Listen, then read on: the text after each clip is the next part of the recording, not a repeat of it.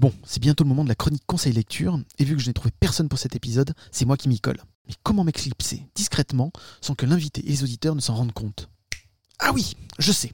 Excuse-moi, je dois m'absenter quelques instants pour aller me rafraîchir. Après, on passera à la troisième partie de l'émission, le conseil lecture. Ah, pauvre, derrière toi, regarde Bonjour, je suis super chroniqueur et je vais vous présenter une bande dessinée bien sympathique qui se déroule aussi dans l'univers du football. Luca de Bruno Desquier aux éditions Dupuis.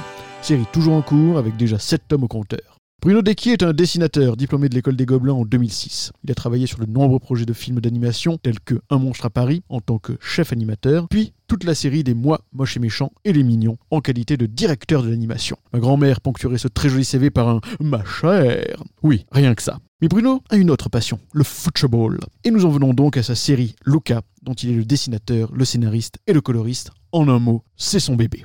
Luca, c'est l'histoire d'un adolescent, mal dans sa peau, loser, ni bon à l'école, ni doué en sport, maladroit en général, et avec les filles en particulier. Un beau jour, il rencontre un fantôme, Nathan, qui avant de mourir dans des circonstances mystérieuses, était tout l'opposé de Luca. Gad Elmaleh le surnommerait le blond, à qui tout réussit. Cette rencontre va changer la vie de Luca, car grâce à Nathan, qui va le coacher, Luca, à force d'efforts et de travail, va réussir à se dépasser et devenir un vrai petit champion du ballon rond. Je n'ai pour le moment lu que les quatre premiers épisodes, mais jusque-là, c'est du tout bon. C'est frais, charmant, drôle, drôle au point d'avoir eu plusieurs fous rires, dont un à la fin du tome 3, mais je vous laisse le découvrir tout seul. Certes, le foot est la toile de fond de cette série, mais le vrai sujet, c'est l'adolescence et ses émois, ou comment grandir et réussir à se réaliser à une période de la vie où on se cherche et où les enfants sont assez cruels entre eux. Le tout nappé d'un brin de fantastique et de suspense. Le découpage est dynamique, les couleurs pastel rappellent beaucoup les dessins animés Disney, dont Bruno Desquier est d'ailleurs un grand fan. Je trouve que Luca a un petit air d'Alfredo Linguini dans Ratatouille. Et vous, qu'en pensez-vous?